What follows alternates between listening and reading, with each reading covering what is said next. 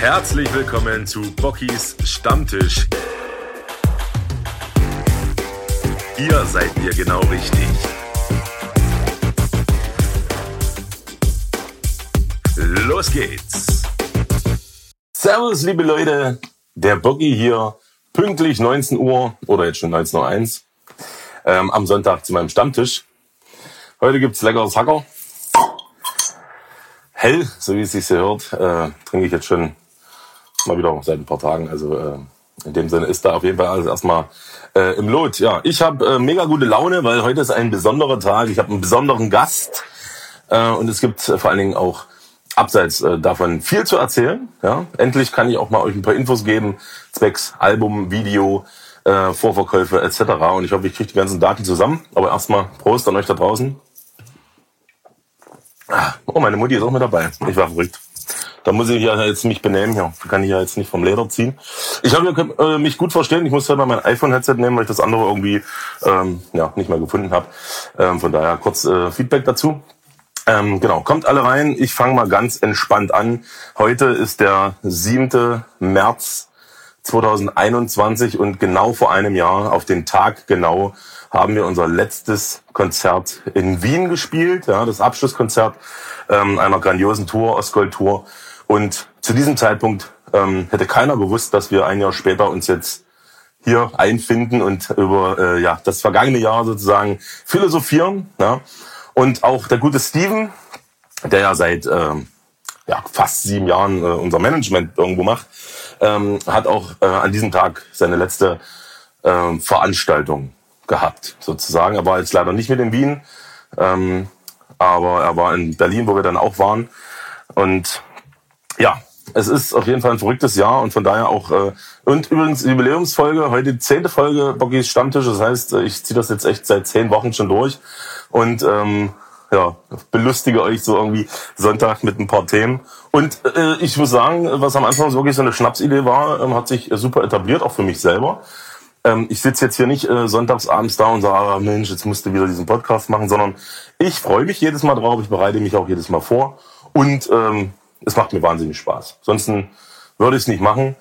Und von daher ist das auf jeden Fall seit zehn Wochen ähm, immer eine gute Ablenkung auch und so ein bisschen äh, Wochenrückblick. Ja, ist ja auch immer äh, insofern halt was passiert. Ja, das ist halt immer dieses Thema.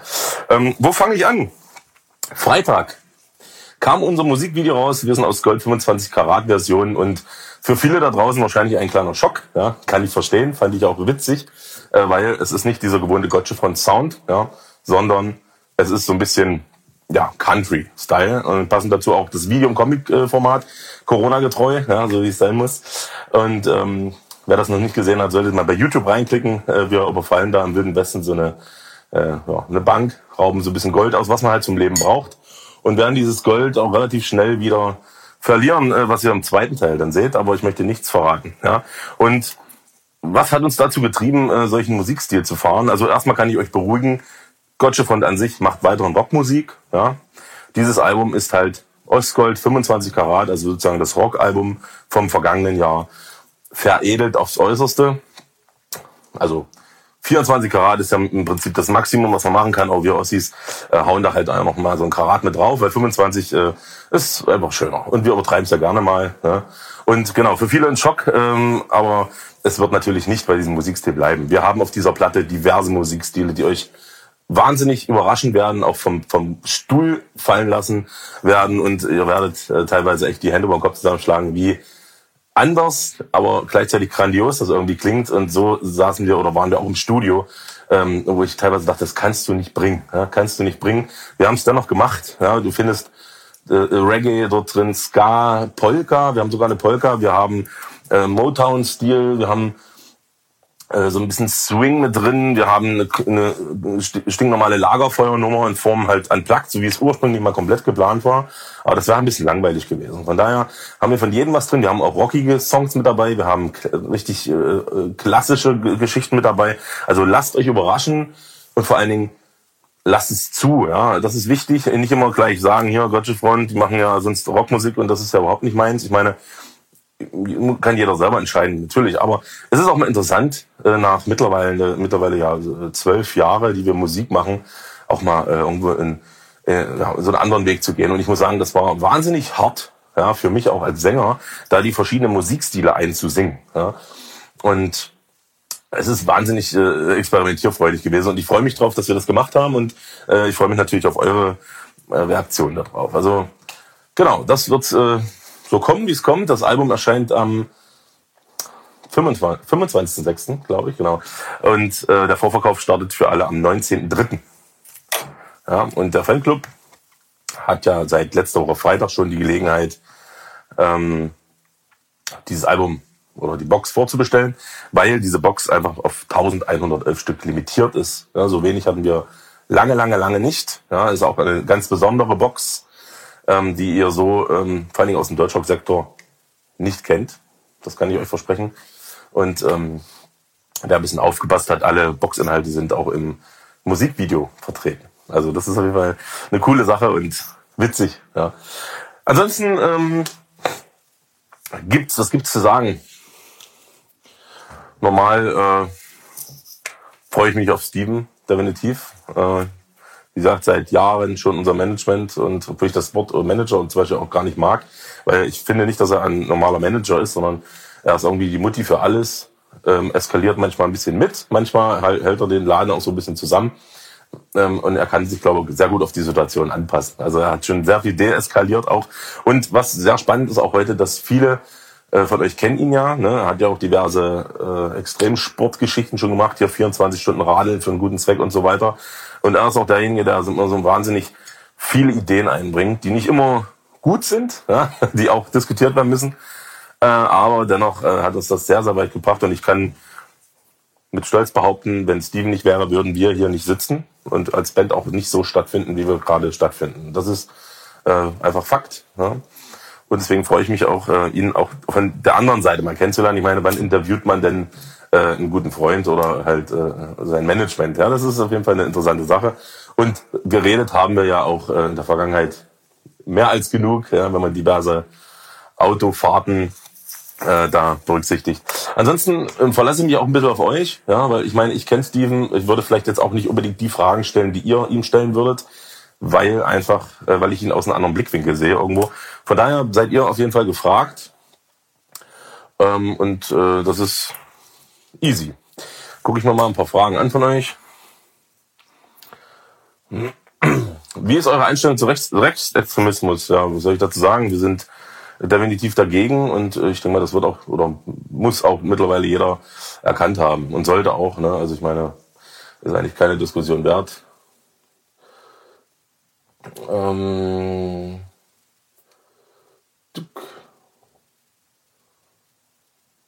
so, also das denke ich auch, dass das ähm, selbstklärend ist.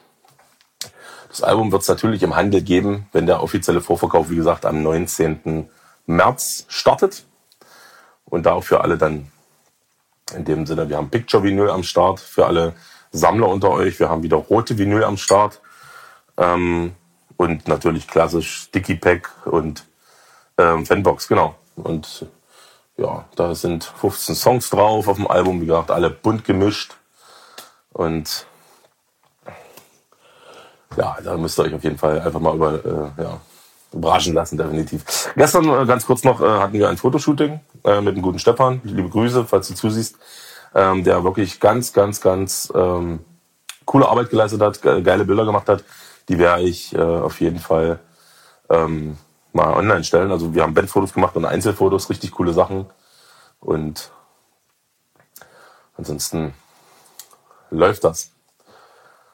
So, dann würde ich sagen, reicht. Ich hole mal den guten Steven dazu und bin mal gespannt, ähm, was er zu sagen hat. Genau.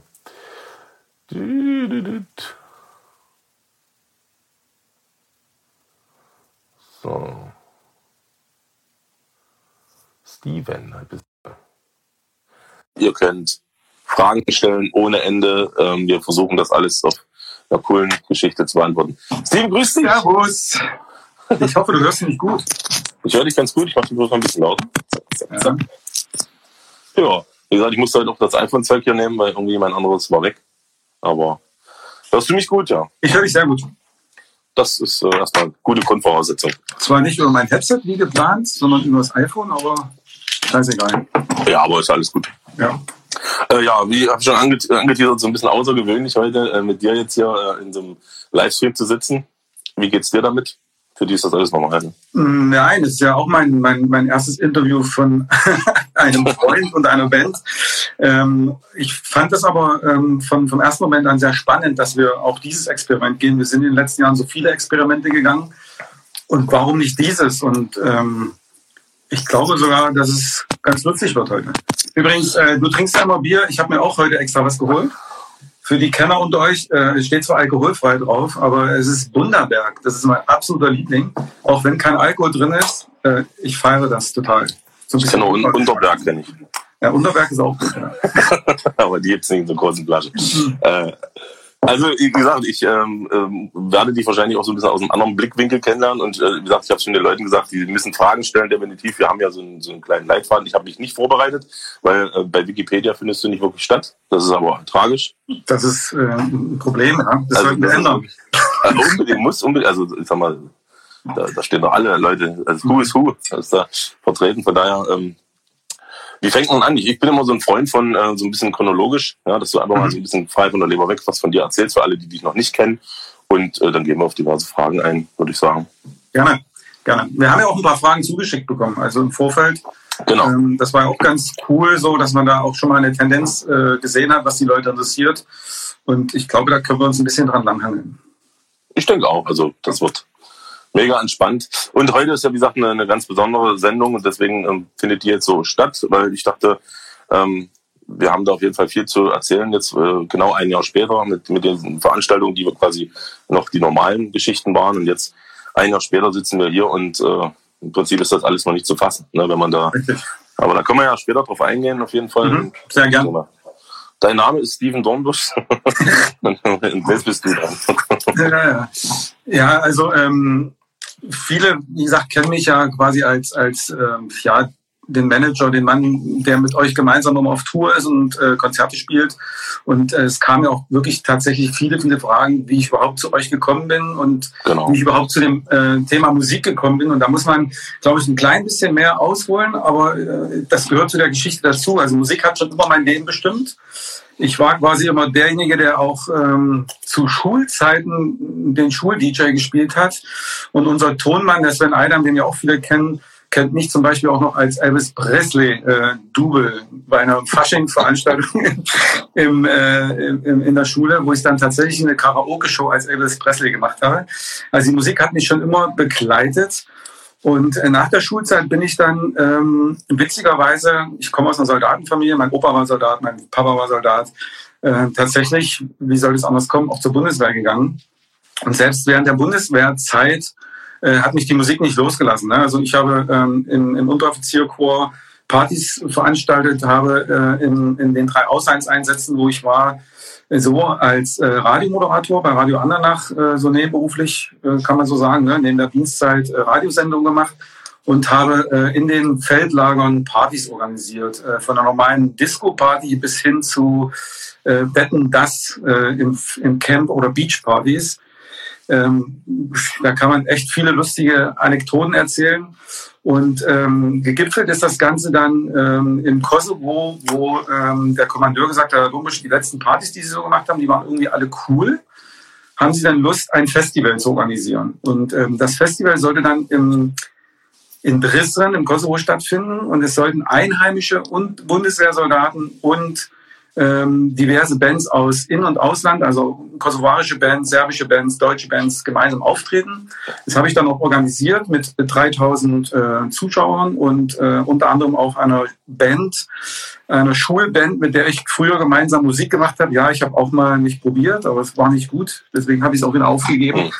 Und diese, diese Schülerband habe ich dann tatsächlich auch äh, mit in den Kosovo geholt. Das ist ähm, die Band FOD, was jetzt vielleicht auch einige gesehen haben. Ne? Die haben jetzt seit langer Zeit mal wieder eine Platte rausgebracht.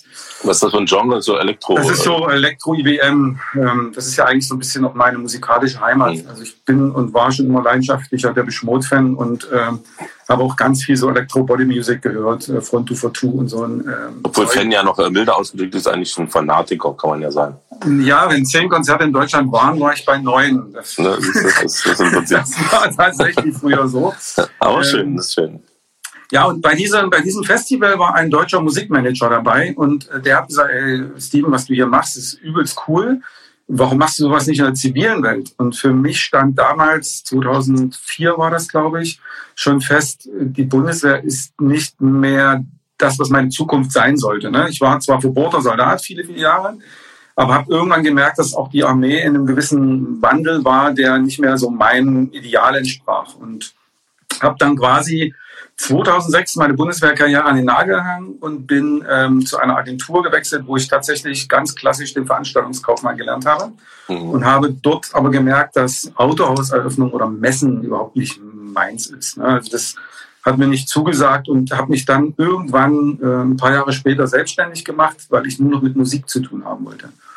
Und ja, so ist es dann auch gekommen. Äh, mit einem Management von FUD fing es an, also mit der eigenen Schülerband fing es an und äh, endete irgendwann mal bei euch. Und dieser Weg äh, war ein schwerer, aber ähm, äh, ein witziger Weg auch. Und, aber also warst immer schon so der Mann, der auch sich in der Öffentlichkeit gestellt hat oder sag mal auch die Zügel auch gerne in die Hand genommen hat und sagt, Mensch, ich organisiere das jetzt, auch wenn da jetzt, wie du sagst, Festivals von 3000 Leute oder mehr birgt ja immer ein gewisses Risiko auch, ne, diese Verantwortung zu übernehmen. Und das muss man, da muss man auch natürlich auch Spalier stehen, wenn was schief läuft. Ja, es ist ja nicht ja. immer alles äh, Friede vor der Eierkuchen. Aber ich denke mal, das halt, auch jetzt, was ich so beurteilen kann, hast du auch mega gut im Griff.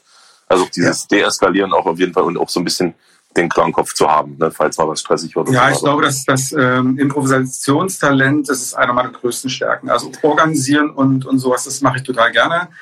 Aber ich glaube, dass auch diese Bundeswehrzeit, diese Erfahrung im Kosovo und ähm, im Auslandseinsatz halt auch ein bisschen dazu beigetragen hat, dass das Stresslevel bei mir ein bisschen ein anderes geworden ist. Ne? Also ähm, ich bringe so schnell nichts aus der Fassung und irgendwie glaube ich, dass es äh, diesem ganzen Bundeswehreinsätzen ähm, ja, zu, zu verdanken ist. Das ist auch so ein Talent, das kann man, glaube ich, nicht lernen. Also wenn du von Natur aus so ein gestresster Mensch bist, äh, ist, ist dieses, diese Branche gar nicht. Also wenn man überlegt, dein Schlafrhythmus, äh, der, der nicht so wirklich stattfindet und äh, diese Kilometer, die man auf der Autobahn schrubbt, also das ist alleine schon, ist ja schon eine Riesenleistung. Und dann noch dort vor Ort irgendwie einen Klangkopf zu kriegen oder zu haben, ist äh, ja, also wirklich nicht jedermanns Sache. Und ja, weißt du, was, was, was, was bei mir das so ein bisschen, ich glaube, das ist wirklich so eine Herangehensweise. Man kann sich ins Auto setzen und sagen, oh scheiße, jetzt noch 500 Kilometer. Oder man setzt dieses Auto und sagt, so, noch 500 Kilometer, dann bin ich zu Hause. Weißt du? Das, das, ist, glaube ich, auch so ein bisschen eine, eine, eine Einstellungssache. Auch äh, wenn, wenn du ähm, bei einem Festival ähm, von Stress redest, ähm, dann kann man sagen, mir tun nach drei Stunden die Füße weh. Oder du sagst dir, ey, komm, jetzt machen wir das noch und das noch. Und dann gehst du mit einer anderen Euphorie und einer anderen Einstellung dran. Und ich glaube, das ist auch die Stärke ähm, von, von, von vielen Leuten aus unserer Branche. Das ist ja nicht nur bei mir so, das ist ja auch bei unserem Möser oder bei unserem Felix oder Sven. Äh, das sind alles Leute, die, die gucken nicht auf die Uhr, die haben eine gewisse Freude bei ihrem Job und ähm, diese Freude motiviert. Und wenn du dann noch siehst, dass, dass man tolle Partner hat wie euch als Band oder ähm, auch die Fans, die jetzt zugucken, ne? wenn man dann auf der Bühne sieht, das funktioniert und die Fans vor der Bühne funktionieren, dann ist das die größte Entschädigung. Dann ist es kein Stress mehr. Dann ist genau. es Hobby zum Beruf gemacht. Das und auch am Ende des Tages ähm, so, eine, so eine gelungene Veranstaltung auch zu haben, wenn der Abbau dann fertig ist und so. Ähm, dann ist das natürlich auch so ein Glücksgefühl, ne? dass man sagt, man hat jetzt wieder was auch für andere geleistet. Ist ja sicherlich verdienst du damit dein Geld, aber du machst ja auch viel für andere Leute. Ne? Du machst ja viel möglich. Ähm, Konzerte, Festivals und so weiter, wo die Leute ja auch äh, was rausziehen können für sich selber als Gast. Ne? Das hoffe ich. Das genau, das naja, ist es so. Und die kommen auch dann gerne immer, wieder. Ja, man verdient nicht immer nur Geld, das weißt du. Es gibt auch Niederschläge. Ne? Also von zehn Veranstaltungen gehen auch mal drei schief oder mal Geld verlierst. Aber zum Glück habe ich da immer Partner gehabt, die auch gesagt haben, ey komm, wir versuchen das jetzt. Und wenn es funktioniert, dann cool. Wenn nicht, dann Arschbacken zusammenkneifen. Äh, dann kann man sich aber selber nicht vorwerfen und sagen, wir haben es nicht probiert. Und ähm, ich, das ist für mich auch immer so ein, so ein, so ein, so ein Motor, so ein Antrieb, ähm, wo ich tatsächlich mit mir selber manchmal hadere. Der, der Kopf sagt manchmal, mach's nicht und der Bauch sagt, mach's und ich mach's dann. Weißt du, Man sieht das ja bei uns mit diesem Gotcha Festival, die waren ja die ersten Jahre auch äh, ja, weniger Besucher und da hast du dann auch mit dem Geld dann schon zu kämpfen und fängst an zu rechnen, kannst du dann alle bezahlen und was bleibt am Ende des Tages dann noch im Strich übrig. Ne? Richtig. Und äh, dafür macht man es ja meistens auch in dem Sinne nicht, sondern wir sind ja auch immer bestrebt, irgendwo regional präsent zu sein, irgendwie den Leuten, wie gesagt, was zu bieten und äh, das auch langfristig irgendwo ein Stück weit aufzubauen, ne? dass man da ähm, auch was langfristig Gutes tut. Und das ist ja eigentlich immer mit allen äh, Projekten, die wir so haben, äh, immer das Ziel. Ne? Und ähm, ja, kommen wir mal zu uns. Also du, habe vorhin noch mal, ich muss dich noch mal fragen, weil ich nicht mehr genau wusste. 2014 im ja. April ähm, hatten wir so das erste, die erste Zusammenkunft. Und du kanntest uns ja in dem Sinne nicht wirklich, wenn, weil du ja auch komplett musikalisch anders irgendwo unterwegs warst. Ne? Genau, also zu dem Zeitpunkt, wo wir uns kennengelernt haben, ähm, habe ich gerade die Lochis betreut. Das war quasi die, die, die, also wer die Lochis kennt, ähm, der, äh, ich bin so ein bisschen mitschuld, dass die Jungs überhaupt mal auf die Bühne gekommen sind. Und genau in dieser Phase haben wir uns ähm, kennengelernt, und, und zwar der Alexander Lysiakov, euer Produzent, der damals ja auch Mitglied der Band Down Below war, wo ich ja auch im Bereich Booking aktiv war, rief mich an, hat gesagt, ähm, Steven, ich muss dir mal was schicken, das musst du dir angucken. Und dann schickt er mir irgendwas von Gottschiff Front und der Osten rockt und so. Und im ersten Moment habe ich genau wie alle anderen erstmal, was ist das denn? So, ne? Also der Name war im ersten Moment so, oh Gott, was Alex, was schickst du mir? So, und ähm, dann habe ich mir aber äh, so auch Live-Videos angeguckt von euch, wo irgendwie 20 oder 30 Leute vor der Bühne standen, ne? irgendwelche ganz wilden Handy- wie YouTube-Videos und so. Und irgendwas hat mich aber sofort gefesselt und fasziniert. Und ich habe dann so gedacht, warte mal, die, die Jungs, da ist irgendwas. Ähm, es ist jetzt ähm, nicht unbedingt nur die Musik, sondern es, äh, die, die strahlen eine gewisse Magie aus. Und deswegen haben wir uns dann auch im April 2014 in der Sehnsucht getroffen und bei dem Meeting, ich weiß nicht mehr, was wir alles so Blödsinn gequatscht haben, aber wir, es war sofort eine Wellenlänge da irgendwie, ne? Äh, ja, wirklich, also bis heute, ja. Also es zieht sich wirklich durch. Also es war nie, äh, um das vorab zu sagen, nie, nie diese Manager-Künstler-Beziehung irgendwie von Anfang an auch schon nicht, sondern immer irgendwo, äh, man ist sich auf Augenhöhe begegnet, was auch ganz wichtig ist. Ne? Und ähm, ich glaube, man war immer so super transparent, auch äh, mit allem, ne? mit Ideen, mit auch das Finanzielle und sowas halt alles da drin hängt. Und äh, man hat über jeden Mist gesprochen, ja? auch viel, wirklich viel Mist gesprochen auch, aber halt auch viel sinnvolle Sachen. Ja. Und genau, und da hat es sich quasi irgendwie überzeugt, oder wir haben dich überzeugt, äh, warum weiß ich bis heute nicht. Aber es war ja letztendlich kein Fehler. Und das ist ja das Schöne, ja, sonst würden wir jetzt hier nicht sitzen. Das ist richtig. Also ähm, für, für die Leute da draußen, ähm, ich sehe das Wort Manager manchmal auch immer ein bisschen negativ belastet, ne? weil wenn man die, die Nachrichten und die Medien so sieht, wie ein Manager dargestellt wird und so. Ähm, und ich habe mich aber auch nie wirklich immer als klassischen Manager von euch gesehen, sondern die Entscheidungen sind ja immer gemeinschaftlich getroffen worden. Ne? Auch wenn wir manchmal diskutiert haben, der eine dafür, der andere dagegen, manchmal vier dagegen und einer dafür.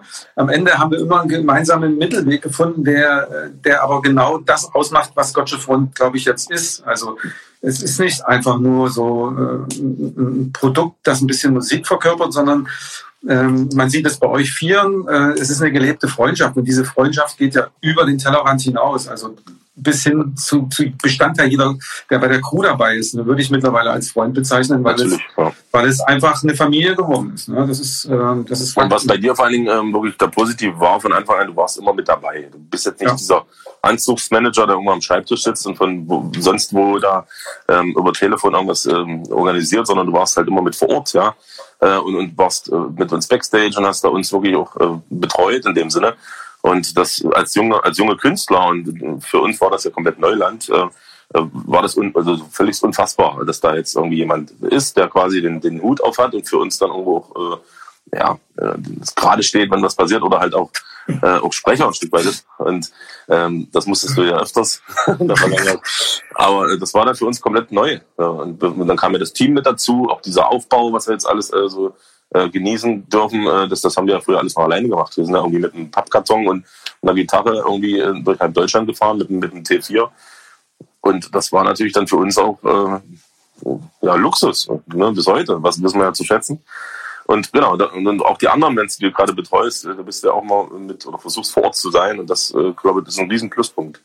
Ja, und das, das ähm, zum, zum einen, ähm, klar bin ich gerne mit euch unterwegs, zum anderen versuche ich aber auch nicht nur wegen euch dabei zu sein, sondern auch so ein bisschen die Stimmung mitzubekommen. Ähm, wie, wie, wie ticken die Fans da draußen? Was bewegt die Fans gerade? Ne? Sind wir noch am, am Puls der Zeit oder müssen wir uns Gedanken machen? Ähm, für mich ist dieses äh, bei den Konzerten dabei sein. Natürlich könnte ich auch Backstage sitzen und die ganze Zeit irgendwie Lap am Laptop E-Mails bearbeiten, aber ich versuche ja diese Konzerte auch zu atmen und äh, mit, mit zu leben. Und dann sieht man halt auch, welche Songs funktionieren denn bei den Fans da unten. Welche Ansagen waren gut, welche waren schlecht. Und, und ähm, ich glaube, dass wenn man keinen hat, der von draußen drauf guckt und sagt, ey Bocky, heute war es aber nicht so geil, ne? auch diese Gespräche gab es ja bei uns schon, Oft, ja, dann, ja. dann, dann, dann, dann, wirkt, dann, dann würde man in den Trott verfallen äh, und einfach weitermachen. Und dann würde man sich wundern, wenn die Fans sagen, ja, jetzt drehen sie auch vollkommen durch oder so. Und auch diese, ja, diese, diese, das kann ich ja zum Beispiel gar nicht beurteilen, weil ich bin auch zwar auf der Bühne und auch natürlich mhm. allgegenwärtig, aber ich äh, bin da in so einem Modus drin, spiele da meinen mein Scheiß runter, ja, auf Deutsch. Mein, ich habe da so einen Film und danach weiß ich irgendwie nicht mehr alles detailliert.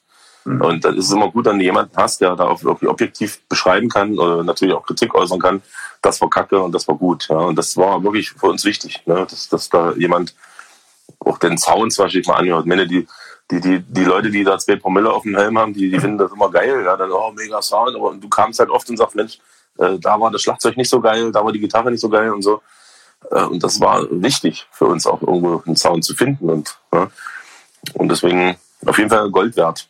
Erstmal ja, liebe Grüße an Fischi, weil die ist ja gerade reingefluppt. Ja, und, und Lilly ist auch gerade reingefluppt, die will mal Gast bei dir sein, hat sie gerade geschrieben. Wenn sie, wenn sie lieb ist.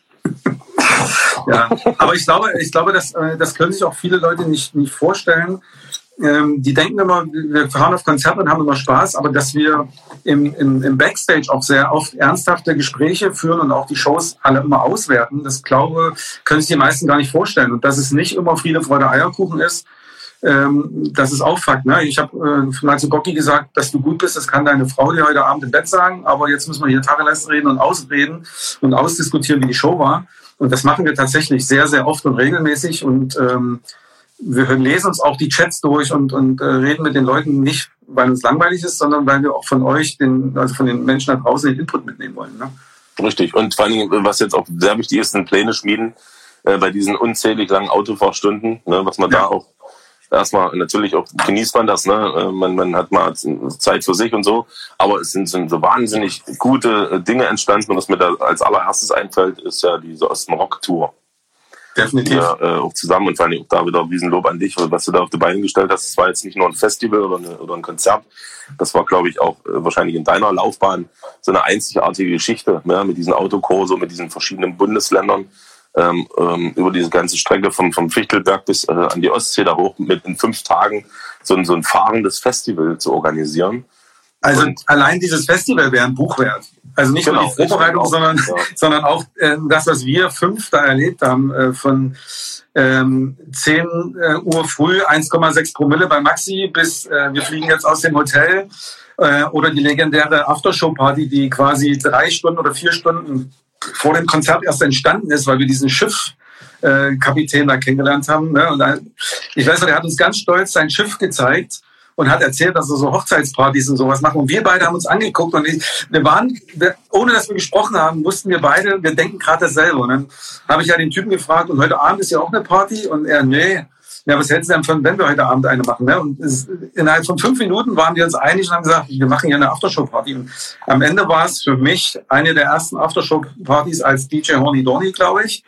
Und die erste, wo ihr mich, glaube ich, betrunken gesehen habt, weil da so viel Last abgefallen ist nach dieser Tour.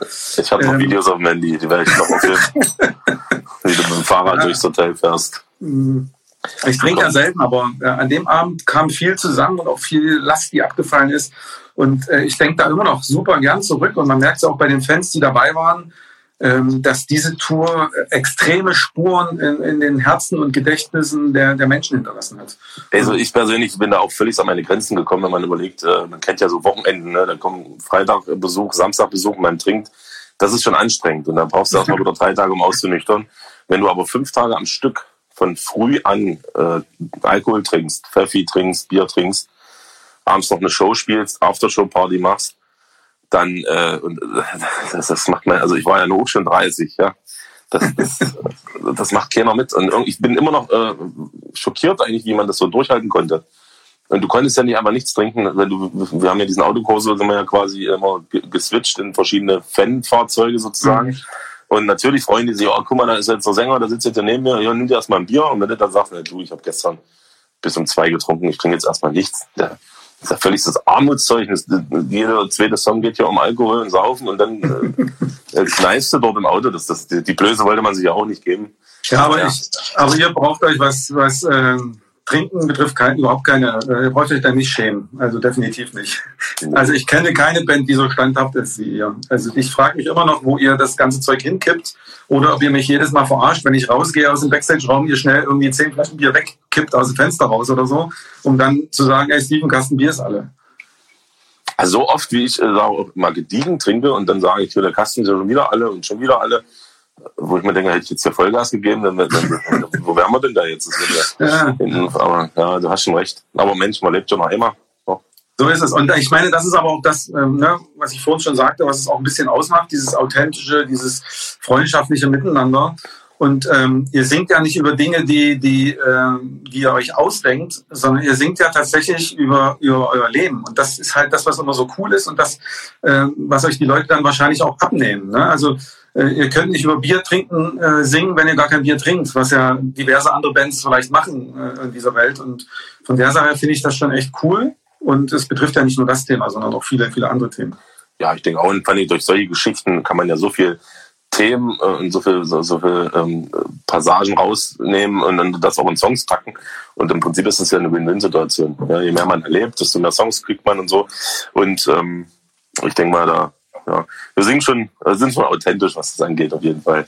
Aber für mich war, war dieses, ähm, dieser Osten-Rock-Tour ist ja nur eine Geschichte von vielen anderen Sachen, die wir gemeinsam erlebt haben. Aber wie gesagt, das ist so das Prägendste, weil ähm, man auch gesehen hat, wie die Fans zusammengewachsen sind, ne? wie sie sich gegenseitig geholfen haben, wie nach wie vor durch diese Tour Freundschaften bestehen, die, die immer noch gemeinsam sich treffen und gemeinsam wegfahren. Und vielleicht sollte man das einfach, keine Ahnung, in zwei, drei Jahren nochmal machen. Also wir müssen das auf jeden Fall nochmal machen. Ähm, müssen natürlich gucken, wie. Meine, man kann es ja wirklich äh, eins zu eins auch kopieren mit einer anderen Route, ja, dass man die anders irgendwie nennt. Aber ähm, es muss halt cool werden irgendwie. Ja. Und das wenn man die Leute, die beim ersten Mal dabei waren, die haben ja jetzt einen gewissen Anspruch auch. Ja? Und wenn man ja. halt so was halbherziges irgendwie. Deswegen, äh, wir lassen noch ein paar Jahre ins Land gehen, jetzt sowieso gerade schlecht. Ähm, und dann gucken wir mal, dass wir noch was Cooles organisieren. Wir haben ja immer noch ein paar Ideen auch im, in, im Hinterkopf, ja, die man umsetzen müsste ja. oder mal schauen, wenn die Zeit zulässt. Ja? Und also sind, ähm, das kann ich den Fenstern draußen ja auch schon sagen, es gibt so viele Ideen, die in unseren Köpfen rumgeistern. Und ähm, leider Gottes muss ich Bocky fast jede Woche fünfmal bremsen und sagen, nein, wir kommunizieren das noch nicht, nein, wir müssen noch warten, äh, weil wenn es danach gehen würde, hätte euch Bocky schon alles verraten. Das Schlimme ist ja wirklich, ihr, ihr versteht mich, wenn, wenn du so viel auch fertig hast, es gibt ja viele Sachen, die schon fertig sind, auf dem Tisch liegen, wo du denkst, jetzt könntest du doch raus, aber klar, Corona ist ein Riesenthema, muss man halt gucken, wann man was bringt und was ist umsetzbar und was nicht. Und natürlich äh, äh, dass man sich da auch nicht so gegenseitig in die Quere kommt mit anderen Themen. Aber ich bin da so wahnsinnig ungeduldiger Mensch ja, und äh, ich habe das immer gerne, ich schließe das immer gerne ab ja, und mache dann was Neues. Verstehe ich. Ich war früher auch so. Aber ich musste tatsächlich lernen, dass es manchmal eben auch dauert, dass man Sachen raushauen darf oder dass man auch auf manche negative Presse einfach nicht reagiert. Ähm, ich habe da auch so ein gewisses ähm, Bedürfnis, ähm, Neuigkeiten rauszuposaunen oder wenn jemand ungerechtigterweise attackiert wird, auch was sagen zu wollen. Aber manchmal ist es tatsächlich so, dass ähm, Schweigen ist Ostgold. Dafür haben wir dich ja als Manager, dass du uns da so ein bisschen äh, zügelst in dem Sinne. Ja, was haben wir noch zu erzählen? Du hast ja also jetzt auch auf deine Person, du hast ja jetzt auch schon viele ähm, Geschichten gerissen, wie zum Beispiel, ich habe vorhin angesprochen, diese Fahrradaktion, also auch so, das sind so, so private, ich nenne was jetzt mit der Band viel zu tun mhm. hat, private äh, Ideen, die du hast. Ähm, da kannst du ja auch mal so ein bisschen ein bisschen leidenschaftlicher Fahrradfahrer, ne? Aber noch gar nicht so lange, noch gar nicht so lange. Also ähm, ich habe früher ähm, Fußball gespielt, äh, auch relativ hochklassig bis zur Landesliga hoch. Und ähm, durch die Bundeswehrzeit äh, ist aber Fußball dann so ein bisschen in, ins Hintertreffen geraten, weil man äh, nicht mehr jede Woche Zeit hatte zum Training. Dann kamen die Auslandseinsätze, das heißt, was der Mannschaft auch am Wochenende zum Spielen nicht zur Verfügung gestanden. Und äh, somit ist es dann irgendwie äh, von der Liga immer tiefer gegangen, weil in der Kreisklasse konntest du dann mitkicken, auch wenn du nicht beim Training warst. Dafür hat es irgendwie immer gereicht. Aber selbst das ist dann durch die Bundeswehrzeit so ein bisschen ähm, ja, ins Abseits geraten, sodass ich dann nur noch so Volkssportturniere äh, mitgespielt habe. Ne? Also wenn man irgendwie am 1. Mai so ein Volkssportturnier war, da habe ich mitgespielt. Und da äh, wurde mir tatsächlich 2017 der äh, Meniskus kaputt getreten. Und nachdem ich dann äh, knapp vor der 100 Kilo Marke stand, habe ich gesagt, jetzt musst du was machen, weil ich habe dann mit Fußball aufgehört und habe dann angefangen mit Fahrradfahren, weil der Arzt meinte, weiter Fußball spielen, dann brauchst du irgendwann ein komplett neues Knie oder gehst schwimmen und Fahrradfahren. Schwimmen war damals keine Option für mich. Und dann habe ich mir ein Fahrrad gekauft, also ich hatte noch so ein altes Mountainbike, ne? das war auch ganz nett und ich habe gedacht, ich bin schnell und dann habe ich irgendwelche Omis auf Trekkingrädern und so überholt. Dann habe ich mir im September 2017 irgendwie so ein Fitnessbike geholt und dachte, damit bin ich gut unterwegs. Und dann habe ich meinen Fahrradhändler angerufen und gesagt, David, äh, das geht hier nicht. Ich fahre schon wie eine Sau und die Rennradfahrer, die überholen mich alle. Dann habe ich gesagt, ja, Rennrad ist nochmal was anderes. Und dann habe ich mir tatsächlich erst im ähm, ich würde sagen, 2018 im September ein Rennrad gekauft. Ach, gar nicht, dann wirklich noch nicht so. Das nee, das ist jetzt quasi knappe drei Jahre fahre ich jetzt Rennrad und habe im letzten Jahr 10.000 Kilometer dann abgespult. Also bei mir ist Rennradfahren äh, fast, äh, ja nicht nur fast, ich würde sagen, es ist eine Sucht geworden. Also es ist nicht so, dass ich das ähm, mache, weil ich jetzt unheimlich viel abnehmen wollte oder will, sondern ich werde unruhig, wenn ich mal einen Tag nicht fahre oder wenn ich, äh, wenn das Wetter schön ist und ähm, wir haben in der Familie was vor, dann muss ich schon äh, die Familie überzeugen, dass ich vorher noch zwei Stunden radeln gehen darf. Und dann, 10.000 Kilometer habe ich aber auch. Ja. Also mit dem Auto. mit dem Auto. ja, ja also insgesamt, so. insgesamt habe ich jetzt äh, seit ähm, seitdem ich diesen Fahrradcomputer habe und seitdem ich quasi mit Fitnessbike und Rennrad unterwegs bin, in diesen drei Jahren knapp 23.000 Kilometer gespult und das ist auch ganz okay, denke ich. Mhm. Ja. ja, und, ähm, diese, diese Fahrradaktion, ich meine, wir unterstützen ja ähm, seit, seit ein paar Jahren jetzt diese Kinderheime. Das ist ja auch bei einem äh, Fanclub ähm, Jahresabschlusstreffen entstanden, genau, diese Idee. Mhm. Ne, da hat ja der Fanclub hat ja lange überlegt, was kann man denn außer diese normale Musik-Fanclub-Geschichte noch ähm, was kann man machen, um den Fanclub nach außen zu bringen? Und ähm, da kam dann äh, quasi in diesen Gesprächen, wo ich beteiligt war, ja auch irgendwie diese Idee, Mensch, wollen wir nicht irgendwas für Kinder machen, so ein Weihnachtsessen oder irgend sowas. Und ein Jahr später war es ja dann tatsächlich so, dass wir in Halle äh, knapp 100 Kinder äh, zu Gast hatten. Ich glaube 99 war, deswegen wurde die Aktion dann auch 99 Kinderaugen sollen leuchten ins Leben gerufen. Genau. Und äh, das ist auch eine enorme Resonanz gestoßen. Wir haben ja auch tatsächlich viel, viel Geld gesammelt, irgendwie 6000 Euro, äh, was den Kindern zugute gekommen ist. Und die Kinder haben dadurch ja nicht nur ihre Weihnachtsgeschenke bekommen, sondern äh, was viele nicht wissen, der Staat gibt den Kinderheimen zwar Geld für irgendwelche Ausflüge und sonst was, ne? dann fahren die halt mal in die Ostsee, aber dann sind die an der Ostsee und haben kein Geld mehr. Das heißt, sie haben dieses Ferienlager, aber um mal eine Pizza zu essen oder mal Minigolf zu spielen oder mal, keine Ahnung, sich einen Drachen zu kaufen und so diese Kleinigkeiten, das Geld fehlt eben. Und deswegen haben wir ja gemeinsam mit dem Fanclub dann diese Aktion ins Leben gerufen haben Geld gesammelt. Und da letztes Jahr Corona-bedingt kein Geld mehr in die Kassen kam, ne? der Fanclub sammelt ja sonst fleißig bei den, bei den Konzerten, habe ich genau. gesagt, genau. äh, irgendwas müssen wir tun. Und ähm, ich bin ja nach wie vor immer noch überwältigt, auch von der Resonanz und, und auch, ähm, jetzt sind wir ja ein bisschen mit dem Thema Corona. Ähm, da holen wir vielleicht noch mal ein bisschen aus. Ne? Am 13.03. letzten Jahres musste ich mein erstes Konzert absagen. Am 7.03. mit euch war das letzte. Und ähm, der erste Lockdown war da und ähm, dann klopft es an der Tür und der Fanclub war da und hat mir einen Gutschein gebracht. Und das in einer Zeit, wo ich gerade wirklich so ein bisschen am Boden war, wo ich dachte, scheiße, was passiert jetzt hier? Wie geht's weiter? Ich war wirklich in so ein, so ein kleines Loch gefallen, also äh, wo keiner so richtig wusste, wie geht's weiter, was passiert. Und dann stehen die da und sagen, ja, wir haben hier einen Gutschein für dich. Und äh, die Summe war 1200 Euro, glaube ich, oder 1300, bin mir jetzt gar nicht so sicher. Und ich wollte mir schon immer diese Reifen kaufen und war aber immer so ein bisschen, ah, die sind so teuer, nee, das mache ich nicht. Nee, ach, es gibt ja für Rennrad so spezielle Felgen. Und als dieser Gutschein da lag, habe ich gesagt, das, das ist jetzt das Schicksal, das ist jetzt der Link. Und habe mir diese, diesen Gutschein dann eingelöst und wollte auch mit dieser Fahrradaktion tatsächlich ein bisschen was zurückgeben. Also die Fans haben mir was gegeben und habe ich gesagt, jetzt äh, mache ich diese Fahrradtour und äh, versuche Geld zu sammeln. Ähm, dass es am Ende 8000 Euro werden, hätte ich auch nicht gedacht. Wahnsinn, wirklich Wahnsinn. Ja. Äh, versuche ja Geld zu sammeln, um dem Fanclub was zurückzugeben. Ne? Also geben und nehmen. Und das war mir unheimlich wichtig. Ja. da muss man sagen, erstmal die Ideen, also erstmal, dass man die Ideen sammelt, zusammenträgt und das auch in der Umsetzung in, in Verbindung, äh, wir als Band, du als Management und äh, der Fanclub als solches. Und jetzt äh, da auch ein, eine eigene, ein eigenes Orga-Team oder halt auch eine ganz eigene Sache draus geworden ist. ist ein richtiger e.V. halt, ne?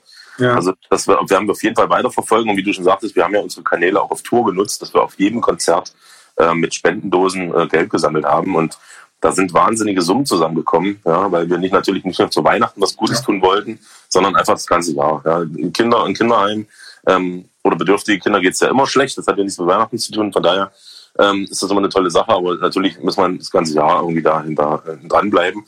Und ähm, ich finde das eine super Sache. Ja. Wenn jetzt äh, sicherlich die Corona-Geschichte nicht wäre, hätte man da weitaus mehr sammeln können und äh, halt was Gutes tun können. Aber so war es natürlich äh, eine super Aktion, auch das Corona-konform auch durchzuziehen und äh, da ähm, auch, also also Lob reden ohne Ende. Ne? Also ist ja auch eine, also gesundheitlich oder körperlich eine, eine Leistung, sich 24 Stunden aufs, aufs Fahrrad zu schwingen, über 500 Kilometer zu schruppen.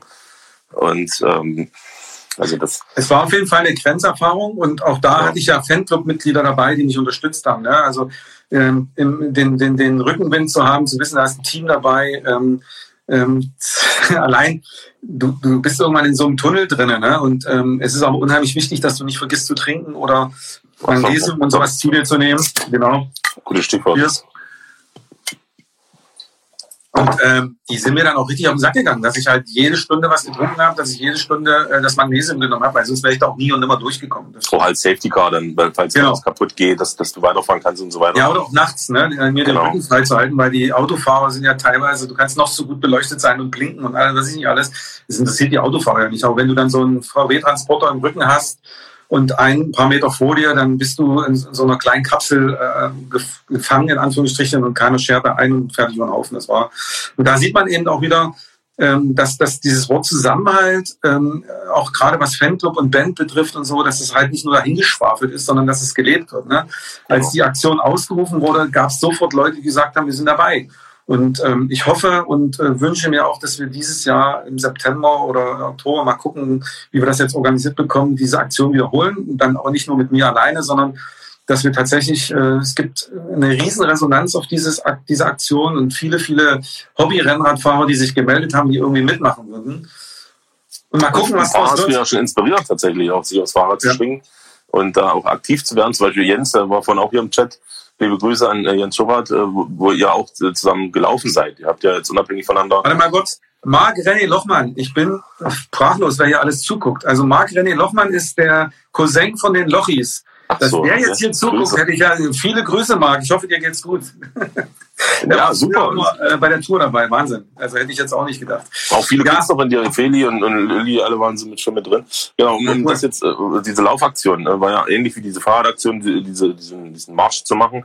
Ähm, hab da nicht ganz durchgehalten, auch wetterbedingt. Es war echt richtig kalt und nass ja. und ähm, aber ich denke, da hast du ja schon angedeutet, dass, dass er das vielleicht nochmal ein zweites Mal. Also das äh, ist für mich immer noch eine Niederlage, auf der ich äh, ein bisschen zu kauen habe und das lasse ich auch nicht so auf mir sitzen. ich, habe, ich habe leider Gottes tatsächlich viele Fehler gemacht bei diesem Marsch. Ähm, ich war relativ gut und schnell unterwegs. Ähm, die ersten 52 Kilometer irgendwie in äh, 9 Stunden 20 oder so. Ähm, habe dann den Fehler gemacht, mich bei der Pause äh, ins Auto zu setzen, was unheimlich gut beheizt war äh, hätte ich nicht machen sollen, habe dann gegessen und ich bin leider auch mit einem Schlafdefizit in dieses Rennen gegangen. Ähm, beim Fahrradfahren habe ich mich wirklich zwei Tage vorher rausgenommen, habe, ähm, habe mich ausgeruht, habe mich tatsächlich auch mit dem Essen und alles vorbereitet. Und ähm, Corona-bedingt hatte ich aber tatsächlich ein bisschen wenig Schlaf und bin äh, quasi aus einer Nachtschicht äh, in dieses äh, Thema reingegangen und ähm, irgendwann sagt der Körper auch äh, hm, absolut. Aber trotzdem Respekt auch für ja, auch an Jens und so das ist äh, ähm, du sagst oder hast jetzt angesprochen Nachtschicht und so weiter. Jetzt fragen sie wahrscheinlich viele was du jetzt als Manager ähm, in der Corona-Zeit machst. Ich weiß jetzt nicht inwiefern, inwiefern wir darauf eingehen sollen und auch dürfen von deiner du, Seite ich sage mal so, am Anfang ähm, habe ich, ich will nicht sagen, ich habe mich geschämt, aber ich kam mir doof vor. Mittlerweile bin ich aber so weit, dass ich sage, ähm, weißt du was, drauf geschissen, lass uns drüber reden. Ähm, das Leben schreibt gerade seine Geschichten und dieser, dieser Teil gehört irgendwie zu unserem Leben und auch zu unserer Geschichte dazu. Und ähm, dass nicht jeder Manager Millionär ist, nicht jeder Musiker Millionär ist, das dürften alle Leute da draußen wissen. Und natürlich kam ich mir am Anfang doof vor, mir Gedanken machen zu müssen, wie geht's jetzt weiter und was machst du jetzt damit? Aber nee. Also für mich ist das immer ein, ein Zeichen von Stärke, einfach erstmal das auch zu machen. Ähm, es ist jetzt äh, blöd, also ich, das klingt jetzt abwertend, aber ein undankbarer Job, obwohl der auch gemacht werden muss, äh, ganz klar. Aber ich glaube, die Leute wissen doch gar nicht, was sie machen. Ne? Ich habe es jetzt gar nicht angesprochen. Wir beide. Nee, aber wir, wir, wir arbeiten doch jetzt darauf hin. Ich will den Spannungsbogen doch so ein bisschen spannen. Ja. Genau, also es ist kein, also es ist kein, kein Traumjob, nennen wir es mal so. Und ähm, wie gesagt, ein Jahr lang ist jetzt auch eine verdammt lange Zeit und äh, wir haben das Glück als Band, äh, trotz fehlender Konzerte auch durch unsere Jobs, die wir haben, Festanstellung, äh, Geld zu verdienen. Ne? Uns fehlt dann quasi unsere Leidenschaft so ein bisschen, unser Hobby, was aber natürlich auch finanziell äh, völlig okay ist in dem Sinne. Aber du verdienst halt einfach mal dein Geld damit. Ja? Und die, du hast du quasi eine Ausweichmöglichkeit suchen müssen, in der du aber dennoch flexibel bleibst, äh, auch um, um Termine, Videodrehs, Künstlerbetreuung und so weiter wahrzunehmen, die ja immer noch nebenbei stattfinden. Ne? Jetzt neben uns zum Beispiel hast du ja also genau. was, was halt viele ähm, sich nicht vorstellen können, ähm, wie gesagt, neben Gotcha Front ähm, veranstalte ich auch das eine oder andere Stadtfest oder arbeite auch noch für andere Bands. Und ähm, wir haben zum Beispiel in den Jahren 2019, wo alles in Ordnung war, auch Stadtfeste gebucht für 2020 und haben dort auch diverse Anzahlungen schon getätigt. Ne? Das Geld ist quasi weg. Es ist jetzt bei den Künstlern, die natürlich jetzt dieses Jahr oder übernächstes Jahr auftreten, viele Vorkassen sind geflossen. Und irgendwann habe ich dann gesagt, so jetzt kann ich als, als, als Steven Dornbusch mir auch kein Gehalt mehr zahlen, wenn ich die Firma Nevado äh, am Leben erhalten möchte. Ähm, es gibt da ja noch zwei Partner, die mit im Boot sind, der Silvio und der, der, der Peter. Silvio schaut auch gerade zu, viele Grüße. Ähm, und beide, beide haben den Luxus, ähm, auch äh, noch ähm, ein, ein Standbein zu haben, das sich Tankstelle nennt. Und äh, Silvio hat damals auch gleich gesagt, du Steven, pass auf, es ist jetzt nicht der monstergeile Job, aber wenn du mailst, ich suche gerade Leute, komm zu mir.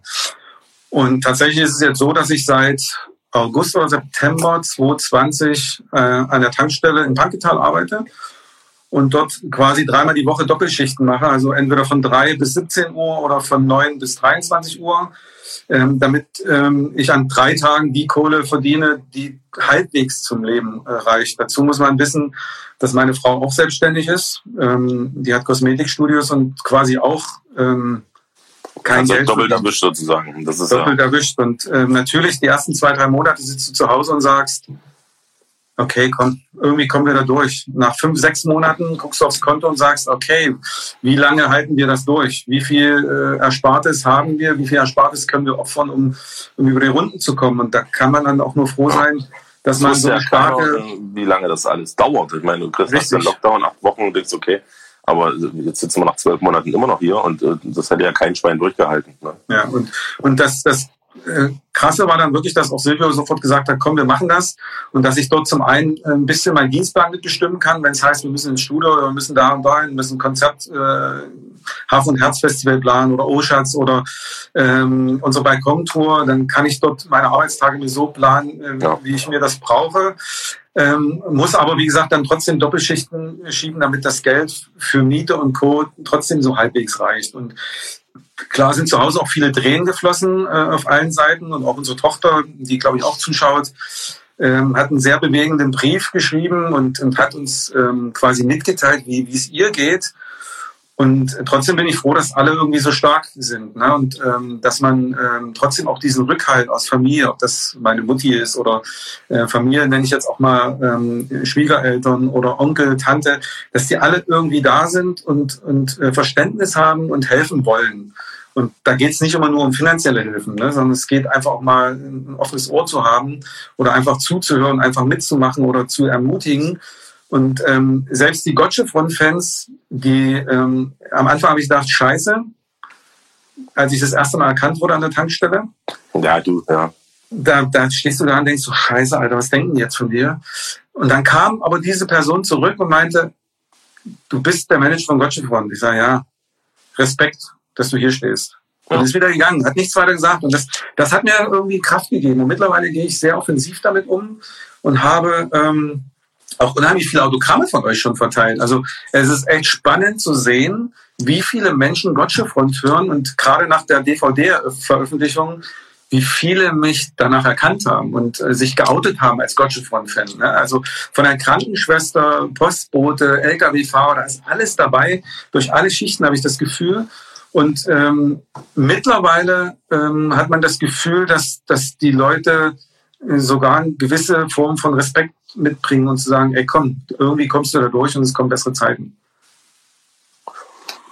Ja, wie gesagt, es ist äh, äh beschämend vielleicht ein bisschen, weil ich meine, du bist ja in dem Sinne tief gefallen, ne? wenn du überlegst, was für Bands du auch äh, veranstaltest und äh, was, das, was du dafür Konzerte organisiert hast und dann ähm, stehst du da halt und verkaufst Brötchen oder oder äh, sind ja auch nicht alle nett, ja? die böbeln ja teilweise auch rum und das, du hast wahrscheinlich Unfassbar. die Gattung Mensch Unfassbar. ein Stück weit anders kennengelernt.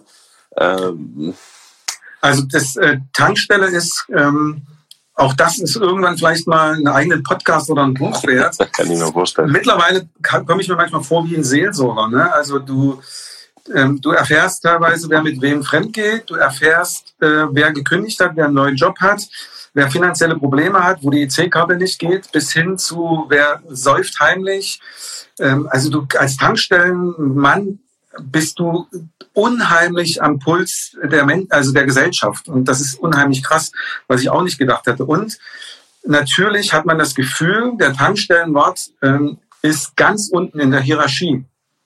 Du mhm. wirst vollgepöbelt, du wirst nicht für voll genommen, du bist, ähm, wie soll ich sagen, ähm, ja, in der Ernährungskette ganz unten. Also ein Beispiel, ähm, ich habe mal einen Mülltonnen sauber gemacht an der Tankstelle. Ne? Das gehört leider auch dazu. Tankstelle ist ja nicht nur, dass du in diesem Schalter stehst und irgendwie deine, deine Brötchen verkaufst, sondern muss ja auch draußen ein bisschen was gemacht werden. Und du wirst angehupt, weil du im Weg stehst. Und du sagst, entschuldigen Sie bitte, um was geht's denn hier? Geh aus dem Weg, ich will hier parken.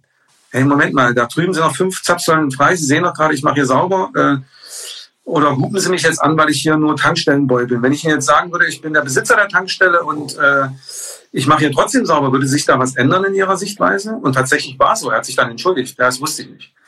Und da merkst du einfach mal, dass, dass der Tankstellenjob äh, für die Menschen einfach nichts wert ist. Aber ähm, keine Ahnung. Ich glaube, dass, dass jeder Mensch da draußen, egal was er für einen Job hat, seine Berechtigung hat, ordentlich und fair behandelt zu werden. Und, äh, absolut, absolut. Das zeigt mir das mal wieder, dass die Menschen einfach ähm, ganz weit auseinanderdriften und ein Stück weit undankbar sind auch. Ja. Und das, äh, also weil Jens gerade schon mal, ich meine natürlich nicht tief gefallen, das jetzt, sondern ich meine das sinnbildlich, äh, ja. was deine Jobs angeht oder halt auch diesen dieses Privileg äh, als Künstler, Manager und so weiter, was wir ja haben äh, und und dann halt äh, diese diese Arbeit dort machen musst, äh, die sicherlich gemacht werden, also muss gemacht werden, aber wenn du vorher Manager warst, dann ist es jetzt nicht unbedingt üblich, ja, dass du dann. Also ich, ich habe das Tiefgefallen jetzt auch nicht negativ bewertet nee, von deiner Seite. Weil ich sehe das, ja. ich sehe das ja selber von, von mir auch. Ich sitze dann auch manchmal abends da im Büro, ich schlafe ja dort auch dann äh, in, in Panketal und dann sagst du so, okay, das, das ist jetzt die Erfüllung mit 43. Ähm, ich habe mal so einen Spruch gesagt äh, zu, zu einer Reporterin von Platz eins in die Charts, an die Tanke und wieder zurück, Fragezeichen. Hm. Weil von uns weiß ja keiner, wie lange geht diese Pandemie noch wie lange, ähm, wie, wie wird das hier weitergehen und was passiert? Ne? Äh, werden die Menschen weiterhin äh, normal weggehen? Werden sie weiterhin normal Konzerte besuchen? Werden wir von dem, was wir lieben und tun, weiterhin leben können? Das weiß ja kein Mensch. Das ist ja wirklich Spekulation. Vielleicht kannst du ja auch aus ähm, Manager-Sicht da so mal ein bisschen ein paar Prognosen abgeben. Also äh, wir wissen ja alle, wie die momentane Lage ist, ja, dass irgendwie alles immer weiter rausgeschoben wird und äh, auch verschärft. Also diese, diese Werte und die Obergrenzen immer weiter gedrückt werden und, und äh, die Prognosen sehen äh, auch für dieses Jahr festivalmäßig nicht gut aus. Ja, wir probieren natürlich auch wieder wie im vergangenen Jahr ähm, Ersatzfestivals zu machen, auch Konzerte zu machen, wenn wir Release feiern mit unserer 25 Karat CD. Aber äh, große Festivals wie Stadtfest und so weiter werden einfach nicht stattfinden dieses Jahr und nächstes Jahr weiß auch keiner. Ne? Das ist also ähm, letztes Jahr habe ich noch gesagt, äh, im Herbst 2020 mit viel Glück. Mittlerweile habe ich das Jahr 2021 für mich persönlich auch abgeschrieben.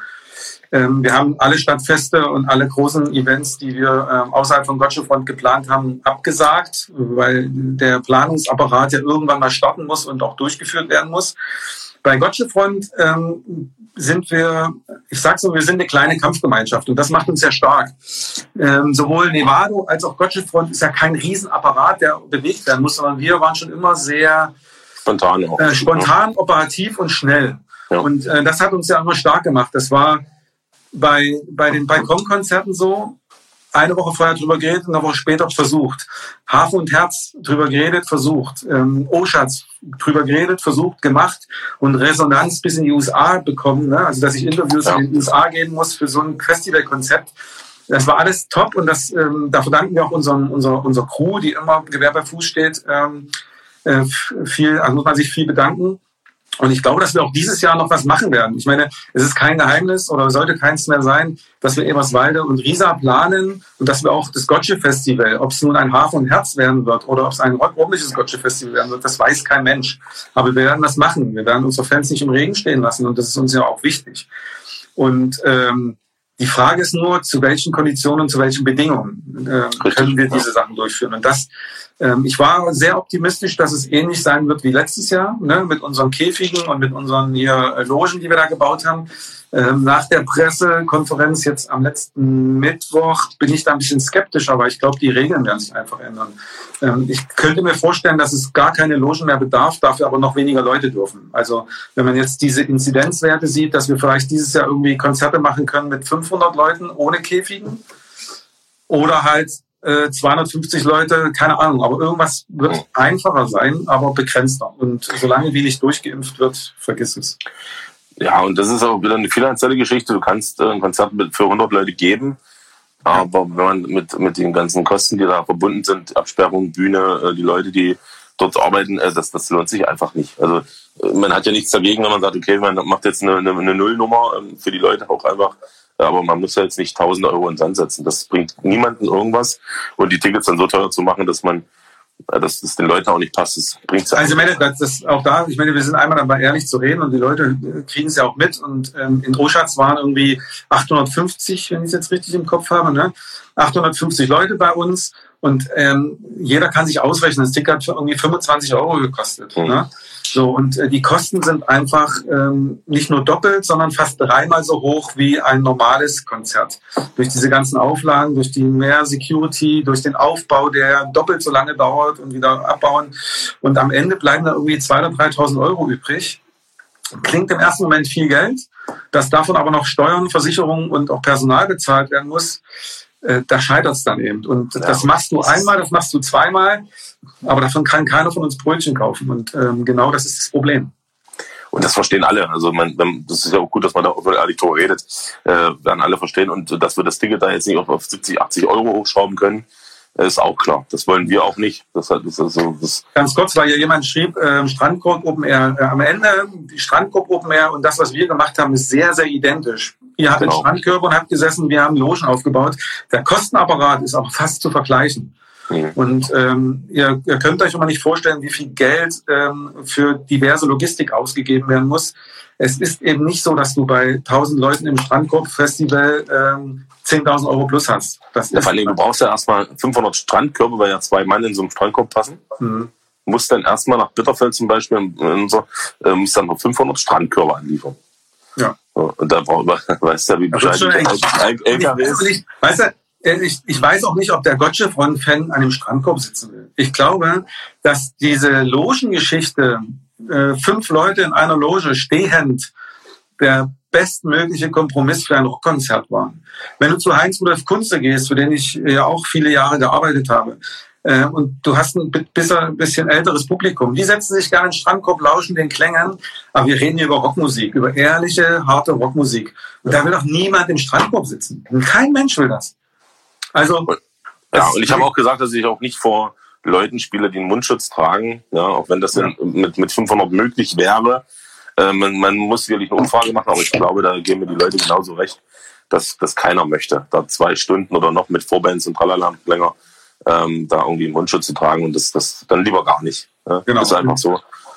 Es ist, ist ja wirklich so, ihr habt ja auch, so sehe ich das, auch eine gewisse Verantwortung euren Fans und auch der Musikrichtung. Äh, ne? Und das, äh, ihr seid keine Kuschelband. Ja, und man muss ja auch nicht verraten, nur um vielleicht da irgendwie noch ein, zwei Euro äh, zu verdienen.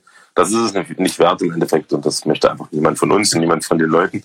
Ähm, genau. Ansonsten ähm, ist ja äh, ein bisschen was los im Chat. Ihr habt jetzt noch mal explizit die Chance, ein paar Fragen zu stellen. Wir können auch noch ein paar Minuten schnattern. Das ist jetzt nicht Ja, so wilde. Also, ich habe nicht vor. sehr gut.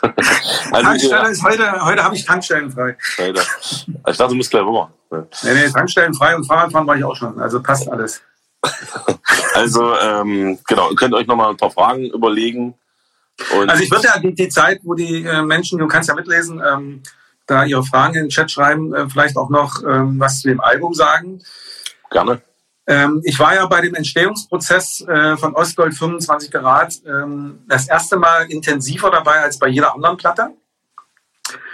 Und ähm, wir sind eigentlich nach Göttingen ins Studio gefahren, weil wir zum einen mal was anderes ausprobieren wollten und zum zweiten eigentlich ein Unplugged-Album machen wollten. Und äh, es ist tatsächlich es ist nicht gelogen, was auch in dem Pressetext drin steht.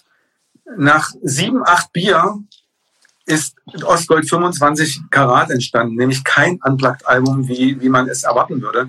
Und es ist so vielschichtig und für mich persönlich ist es, ähm, klingt jetzt doof, Bocky, wenn ich dir das vielleicht sage, aber sogar eins der ehrlichsten Gotche-Front-Alben, weil ihr einfach gemacht habt, auf was ihr Bock hattet im Studio. Es ist aus einer guten Laune raus entstanden, ohne darüber nachzudenken, was die Leute über euch denken können. Kein Mensch, ihr habt das erste Mal darüber nachgedacht, als das Album fertig war. Als wir das Album das erste Mal durchgehört haben, hast du gesagt, Alter, was werden die Leute von uns denken? Das denken Weißt du, wir, aber das denken aber wir bis immer noch. zu diesem Zeitpunkt habt ihr gemacht, was ihr, wo, wo ihr drauf Bock hattet. Und das, ähm, das fand ich cool. Äh, jetzt habe ich hier gerade eine Frage gesehen, Steven, bist du derjenige, der Gunter, also Gunter Gabriel und Christian habe ich nicht organisiert, aber ich hatte Mondblau, ich hatte Christina Stürmer, ich hatte, wen hatte ich denn noch? Äh, Freddy von Radio Energy, die war in Sarajevo damals. Also ich war zweimal Sarajevo, einmal Brissan, für diejenigen, die das jetzt wissen wollten. Um auf das Album zurückzukommen, äh, ehrlich, Ja. das Ehrlichste äh, kann man aus verschiedenen Blickwinkeln sehen. Also es ist kein typisches Gotchefont-Album und jeder, der jetzt auf Gotchefont-Mucke steht, wird sagen, äh, das Album ist nichts für mich vielleicht. Also Ja. äh, der auch jetzt wirklich da nichts dran rütteln lässt. Ähm, aber äh, du hast schon recht, wir haben mal komplett andere ähm, Facetten auch ein Stück weit. Also für mich als Sänger, habe ich vorhin schon gesagt, war das auch wahnsinnig schwierig und spannend zugleich, äh, die verschiedenen Musikstile, auch äh, die Gesänge irgendwo. Also du musst ja dich noch ein bisschen reinversetzen, ne? in diesen so einen Swing-Song zu singen, äh, dann einen, einen Ska-Song, einen Reggae-Song, äh, kannst du ja nicht einfach durchbrüllen, ja, wie ich das halt äh, gewohnt bin. Und äh, das ist schwierig, aber es war äh, wahnsinnig experimentell und hat, glaube ich, auch so ein bisschen, war auch ein gutes Training. Ne? Auch um dieses musikalische Verständnis, was man ja, ich sag mal, drei Akkorde und, und, und äh, aufdrehen und gut, war ja halt da nicht. Da muss man sich wirklich mit, mit- wirklich mit der Musik beschäftigen, äh, auch mit der Theorie dahinter. Ja, wie spielt man was, was kann man machen, was kann man nicht machen. Und da waren auch Töne treffen, auch mal. Also musste man sogar mal Töne treffen beim Singen. Und das ist äh, schon ein großer Anspruch gewesen, auch für uns. Ne? Wir sind jetzt ja nicht die typischen äh, Berufsmusiker und Studiomusiker, sondern wir sind ja immer noch die Typen von der Straße. Äh, und es war eine sehr, sehr krasse Erfahrung. Und genau, du sagst ja Göttingen auch mal was anderes einfach auszuprobieren, mal ein Studio, äh, ein anderes Studio von Insel. Äh, by the way hatte ja Alex da mit der DVD auch alle Hände voll zu tun. Deswegen war das ja, wäre das für ihn so, so zeitlich nicht möglich gewesen. Und das Album sollte ja auch schon draußen sein. Das war ja auch wieder so eine Corona-Bedingung, Ja, dass das man das verschieben musste und so. Und ähm, Das ist ja das, was, was viele, was viele äh, nicht nachvollziehen können, ähm, dass Corona wirklich ganz viel über den Haufen wirft. Ne? Das ist jetzt, ähm, wenn man jetzt sieht, was auf diesem Musikmarkt los ist. Ähm, es ist ja nicht so, dass nur Konzerte verschoben und abgesagt werden, sondern die Menschen konsumieren gerade weniger Musik. Und das ist, was mich auch erschreckt. Ich habe immer gedacht, okay, jetzt, klar, die Leute kaufen keine CD, aber Spotify und Co. wird schon gehört. Pustekuchen.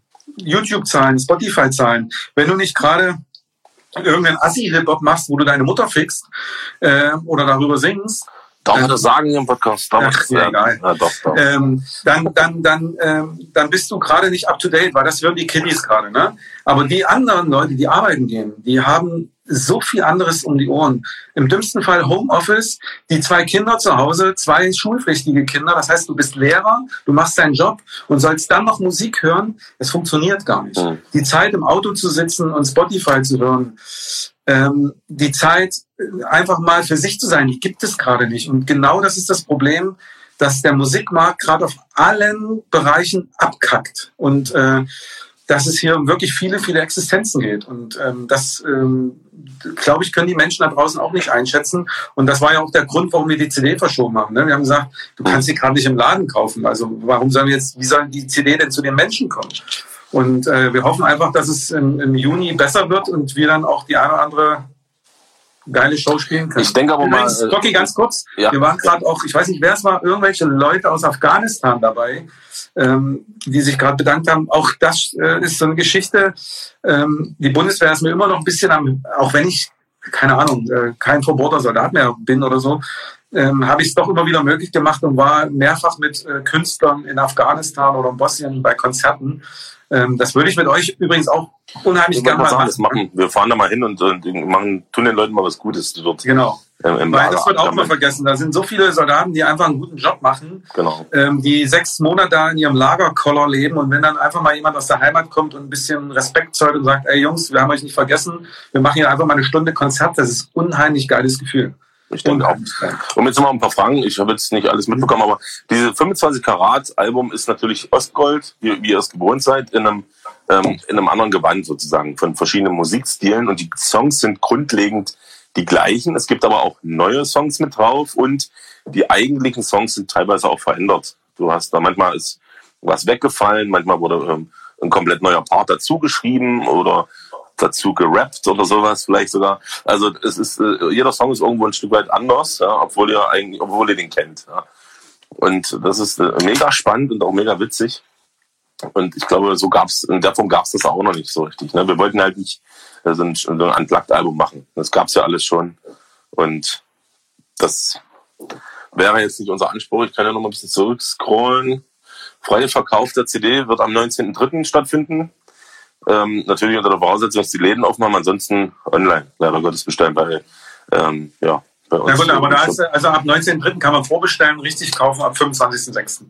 Genau, okay. Also dann meint er das mit freiem Verkauf. Mhm. Also genau, Vorbestellung 19.3. 25.6. kommt das Album. Genau. Ansonsten mit Maschine haben wir auch was gemacht, ja, was bleibt. Maschine wird auch wieder mal bei dem Album vertreten sein. Genau. Ähm, Außerdem haben wir noch ein anderes Projekt im, im Köcher, was so die nächsten, ich schätze mal, die nächsten drei, vier Wochen kommen wird. ich denke auch. Ja. wo ähm, Bocky ähm, einen total coolen Song eingesungen hat mit Maschine gemeinsam und mit zwei jungen Künstlern, Feli und Lilly. Ist ja kein Geheimnis, wurden ja schon Fotos gepostet. Auch da könnt ihr euch auf was freuen. Ähm, vier Generationen, die gemeinsam eine Sprache sprechen und äh, auf, die, auf diese Nummer freue ich mich persönlich unheimlich und ich hoffe, dass ähm, ihr Fans da draußen die Nummer mit uns tragt und einfach den ganzen fucking Mainstream mal zeigt, was Musik eigentlich ist äh, nämlich genreübergreifend, äh, ehrlich und äh, nicht nur auf Radio gemünzt. Genau. Und was ich vorhin noch sagen wollte, zwecks äh, CD und so, wir haben, glaube ich, da eine ganz gute, ein ganz gutes Fundament an, an Fans, an Leuten da draußen, die wirklich noch an diese äh, physikalischen Einheiten festhalten, die wirklich sagen, ey, eine CD in den Händen zu halten, ein Booklet zu haben, was hochwertig designt wurde und äh, was, wo ich was einfach in der Hand habe, das ist noch so viel wert. Äh, ich glaube, die Jugend kennt das nicht mehr in dem Sinne. Ja? Äh, aber ähm, wir haben noch diese, diese, Veranstaltungen, die, die alten Leute, ja, die es noch von früher halt so kennen. Äh, und das ist unser großer Pluspunkt. Ja. Also, also ich bin ja genauso alt. Also ich selbst, ich bin ja mit CD groß geworden. Aber es gibt viele, die sagen, eine CD oder eine Vinyl hat, äh, ist halt durch nichts zu ersetzen. Und äh, man soll ja auch den Luxus genießen, im Auto Bluetooth und, und Spotify natürlich zu hören. Da sind wir ja auch präsent, ganz klar. Aber so eine CD ist halt immer noch, ist halt immer noch was, was genau ist. Ja? Das ist halt wichtig. Und Aber, ja, so eine aber auch das wird sich wandeln, ne? wenn man ehrlich ist. leider ja, ja, ist Ob, so. ob, ob eine CD oder eine Box noch so sein wird, wie sie vor fünf Jahren wird, ob bei dem nächsten Album nochmal so eine Box oder andere Box kommen wird, das weiß man. Vielleicht gibt es die Musik wirklich irgendwann nur noch mal digital und die Fanbox besteht aus anderen schicken Sachen, aber nicht aus CD. Da muss man Das das, halt beobachten. Ne? Da muss man halt beobachten, wo der Trend hingeht. Und wenn, wenn halt keiner mehr eine CD kaufen möchte, dann, dann muss man sich darauf einstellen. Dann ist das Ja. schade, aber dann kann man ja jetzt nicht.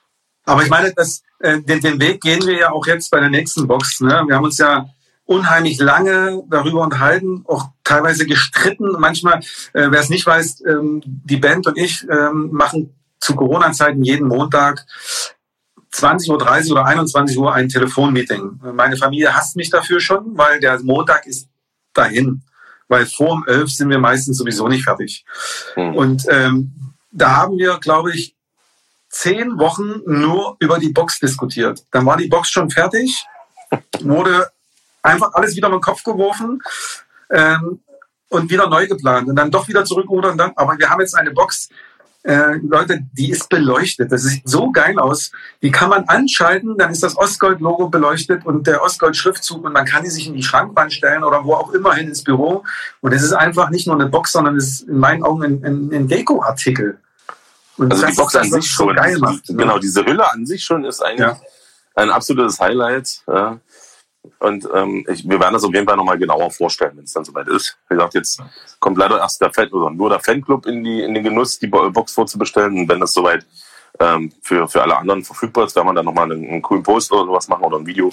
Und ähm, genau. Ich lese gerade Haufen Kommentare, die wo sagen, die CD ist noch was wert und so. Also wirklich Dankeschön auch an euch da draußen. Auch die äh, die Idee haben, immer dahinter äh, die, die, die Bands damit zu unterstützen, mit, mit Käufen von CDs. Natürlich, so, so eine Albumproduktion kostet ja auch wirklich ganz, ganz, ganz viel Geld. Äh, um da einfach mal eine Summe zu nennen, äh, da sind 15.000 Euro nicht unüblich, so eine CD zu produzieren. Das ist einfach so. Ja? Und da sind wir jetzt ja nicht äh, am, am Gipfel des Eisbergs, da gibt's ganz andere Produzenten. Und das Geld ist natürlich auch erstmal von, von uns mehr oder weniger äh, investiert. Ja? Und wäre natürlich schön, wenn man das irgendwie wieder rauskriegt. Also ja, das ist, das ist, äh, finde ich auch cool, dass du das ansprichst, Bocky, und äh, auch mal eine Zahl nennst, weil äh, man hat ja manchmal das Gefühl, dass für viele Menschen Musik auch nicht mehr diese, diesen Wert hat, wie, wie für uns. Richtig, richtig, ne? richtig. Äh, Musik ist irgendwie beliebig geworden. Man sieht es auch gerade bei den jungen Leuten, ähm, ja, da bringt äh, Künstler XY ein Lied raus, das kommt in die Playlist, nach zwei Wochen fliegt es wieder raus. Wenn er ein Album rausbringt, werden irgendwie zwei List, äh, Songs in die Playlist gehauen, der Rest wird gar nicht angehört. Und wenn man dann überlegt, dass ähm, Streaming, ähm, keine Ahnung, bei einer Million Streams äh, bei Spotify verdient man nicht mal 3000 Euro. Das muss man sich mal durch den Kopf gehen lassen. Wenn man dann aber weiß, dass eine Platte irgendwie 15.000 bis 20.000 Euro in der Produktion gekostet hat, ähm, das ist einfach irgendwann äh, für viele Bands auch gar nicht mehr machbar. Gerade für so kleine Bands. Ne? Also das ist halt echt ein spannender Prozess, wo ich noch nicht weiß, wo, wo die Musikbranche äh, sich dahin entwickeln wird. Aber ja, so ist es halt. Man muss aber die andere Warte sehen, wenn du jetzt ein junger Künstler bist, der so ähm, Rap, Hip-Hop etc. macht, der so ein bisschen versiert ist mit seinem äh, Programm zu Hause, da so ein Beat baut, ein Mikro hat, das dort einsingt und quasi Kostenfaktor gegen Null. Mhm die Single hochlädt und wie du schon sagst, eine Million Klicks dort kriegt, weil er, weil er ein bekannter Künstler ist, weil er einen Namen hat, dann ist das natürlich für den eine Geldmaschine. Ne? Weil der Aufwand ist null. Und er kriegt dann halt rein durch den digitalen Vertrieb so viel Geld auf diese Nummer. Die Frage ist nur, wird es dann irgendwann, ähm, weil er wieder Geld braucht, schnell noch ein Song, noch ein Song, irgendwann beliebig und nicht mehr so qualitativ hochwertig. Ne? Also es ist alles. Du kannst halt so halt zu Hause aber so viel machen mittlerweile ja. mit einem guten oder durchschnittlichen Equipment. Und, aber das können wir natürlich nicht als, als, als Band. Ja, wir sind vier Mann, wir haben Schlagzeug, Gitarre, alles mögliche am Start. Es ist schwierig, äh, das in Eigenregie, und das möchte man ja auch nicht, natürlich. Und ähm, ja. Trotzdem, Boggy, wir wollen ja nicht ähm, nostalgisch werden oder äh, jammern. Ich glaube, dass wir ähm, immer wieder auch mit dem Strom der Zeit ganz gut mitgegangen sind und uns immer wieder neue Ideen ausgedacht haben und das werden wir auch weiterhin tun. Und natürlich, äh, ich lese das ja hier gerade, dass Fans irgendwie sagen, äh, mach doch mal das, mach doch mal das. Ähm, auch diese Kommentare werde ich mir nachher nochmal, kann man das eigentlich nach, noch mal durchlesen, so was die Leute geschrieben haben im Nachgang? Ich bin mir gerade gar nicht sicher. Ich lade es auf jeden Fall wieder hoch. Äh, mhm. Ich glaube schon. Das, ähm, das, sind, das, das, ist halt das, wo, wo wir auch wirklich uns Gedanken machen, wenn, wenn Sachen öfter auftauchen, dass man sagt, okay, guck mal, da ist ein gewisser Markt und Bedarf ja. da, lass uns doch das einfach mal machen, wie diese Picture-Vinyl. Ne? Kein Mensch macht das mehr heutzutage, aber es gibt eben dann doch ein paar Leute, die sich das gewünscht haben und dann probieren wir es halt. Und wir sind ja immer bestrebt, da die Leute mit einzubeziehen. Das ist immer ganz wichtig, dass, dass auch genau. Leute irgendwo ein Stück weit Mitspracherecht haben und zu entscheiden zu können. Und ja, ich denke auch, damit äh, sind wir, fahren wir auch ganz gut. Und ich, wie gesagt, ich blicke da ähm, sehr gut in die Zukunft. Vor allen Dingen, weil wir, ähm, erstens sind wir Macher, wir sind optimistisch. Auch du äh, hältst das auf jeden Fall durch mit deinem Job dort und irgendwann kommen ja auch wieder bessere Zeiten. Wir produzieren wie die Wilden, wir haben Ideen wie die Wilden. Und ich bin davon überzeugt, dass es, wenn es wieder losgehen darf, äh, wir da aus allen Rohren ballern und dann einfach die Zeiten von früher so zurückkommen. Also genau. denke ich darüber und so muss es auch sein. Ja. Und, Und ähm, ähm, also um das auch vielleicht von meiner Seite nochmal so ein bisschen abzuschließen, es ist ja nicht ähm, so, dass wir jetzt hier, weil auch die Frage kam, ob es irgendwie ein Spendenkonto gibt oder sowas, das, das würde ich zum Beispiel gar nicht wollen, weil wir sind, wir sind ähm, einer oder ich bin einer von vielen. Es gibt da draußen so viele Menschen, denen es noch viel, viel schlechter geht, die Genau. Existenzängste haben, die gar nicht wissen, wie es weitergeht. Ähm, Wir haben im, im näheren ähm, Veranstalterumfeld ähm, jetzt selber mitbekommen, dass sich zwei Leute das Leben genommen haben. Wir haben mitbekommen, dass, äh, dass äh, Firmen Insolvenzen angemeldet haben. Die geht es noch viel, viel schlechter als uns. Und ähm, ich weiß, dass auch viele, die nicht in der Veranstaltungsbranche sind, wo beide zu Hause sitzen, Kurzarbeit haben, die um ihren Job bangen. Ähm, denkt jetzt äh, nicht über Spenden an uns nach, sondern äh, versucht euch gegenseitig zu helfen. Ähm, und da geht es nicht nur um Geld. Also gerade ähm, ihr Fans da draußen, es reicht manchmal, dem anderen zuzuhören oder ihm Mut zuzusprechen. Und ähm, ich glaube, da habt ihr manchmal mehr getan, als einen Euro zu spenden. Sehe ich auch so. Also das muss ich, kann ich nur so unterschreiben. Und wie gesagt, wir uns jetzt natürlich nicht optimal, aber uns geht's auch jetzt nicht so schlecht. Von daher. Genau. Ähm, es war noch eine Frage, genau, Podcast, äh, um das jetzt auch zum Abschluss zu bringen. Ähm, weil ich kann irgendwie keinen mehr rausschmeißen und weiterreden, sondern ich kann nur diesen, diesen Stream beenden. Äh, diesen Podcast hat auch Stevens Idee. Ähm, wird's, die gibt's ja mittlerweile auf Spotify schon mit diversen Folgen. Und äh, morgen, also jeden Montag, kommt sozusagen eine neue Folge online. Und das ist bunt gemischt mit Folgen, die quasi nicht live waren. Äh, zum Beispiel mit äh, Kai Uwe aus den Riders, äh, die kam letzte Woche. Und morgen, glaube ich, kommt die Folge mit Adrian, ne? Mhm. Ähm, mit Adrian von Kerbholz online, die es ja auch schon mal hier bei Instagram gab, aber so könnt ihr euch das entspannt zu Hause im Bettchen oder äh, während des Autofahrens anhören. Und ich werde das so ein bisschen immer mischen, auch äh, was Gäste angeht. Ne? Schauen wir mal. Heute war es halt, äh, ja, passte wie Arsch auf einmal, so eine Jubiläumsfolge auch zu machen, mit dir dann auch äh, ein Stück als Management von uns. Und ich denke mal, das haben wir ganz gut gemeistert. Oder, Ich denke doch. Bist du zufrieden? Vielen Dank an alle diejenigen, ich weiß gar nicht, wie viele jetzt hier im Chat waren, aber ein bisschen was über 100, glaube ich. Ja, jetzt sind es Vielen Dank, die da waren. Ich meine, es ist jetzt auch nicht so, dass hier irgendwelche Superstars geredet haben. Also vielen Dank, dass ihr euch die Zeit genommen habt. Und äh, ich habe schon gelesen, Tatort geht los. Wir müssen aufhören. Ja, also ich habe auch gesagt, äh, mir, ge- mir geht's auch gar nicht um Zahlen und so. Ich mache das, weil ich Bock drauf habe, weil ich Spaß dran habe und ähm, auch äh, den Leuten so ein bisschen mal so ein bisschen Abwechslung geben möchte, äh, aus dem tristen Alltag rauszukommen. Und ich denke, was haben wir gut gemacht. Wir haben gut entertained, wir haben schöne Themen gehabt, ehrliche Themen. Das ist immer ganz wichtig, auch mal wirklich die Karten auf den Tisch zu packen. Und Genau. genau, ich wünsche dir noch einen schönen Abend. Liebe Grüße. Ja, auch Bogi. Bis bald. ähm, äh, morgen Abend, 20.30 Uhr. Telefonkonferenz. Alles klar. Bis dahin. Macht's gut. Ciao. ciao.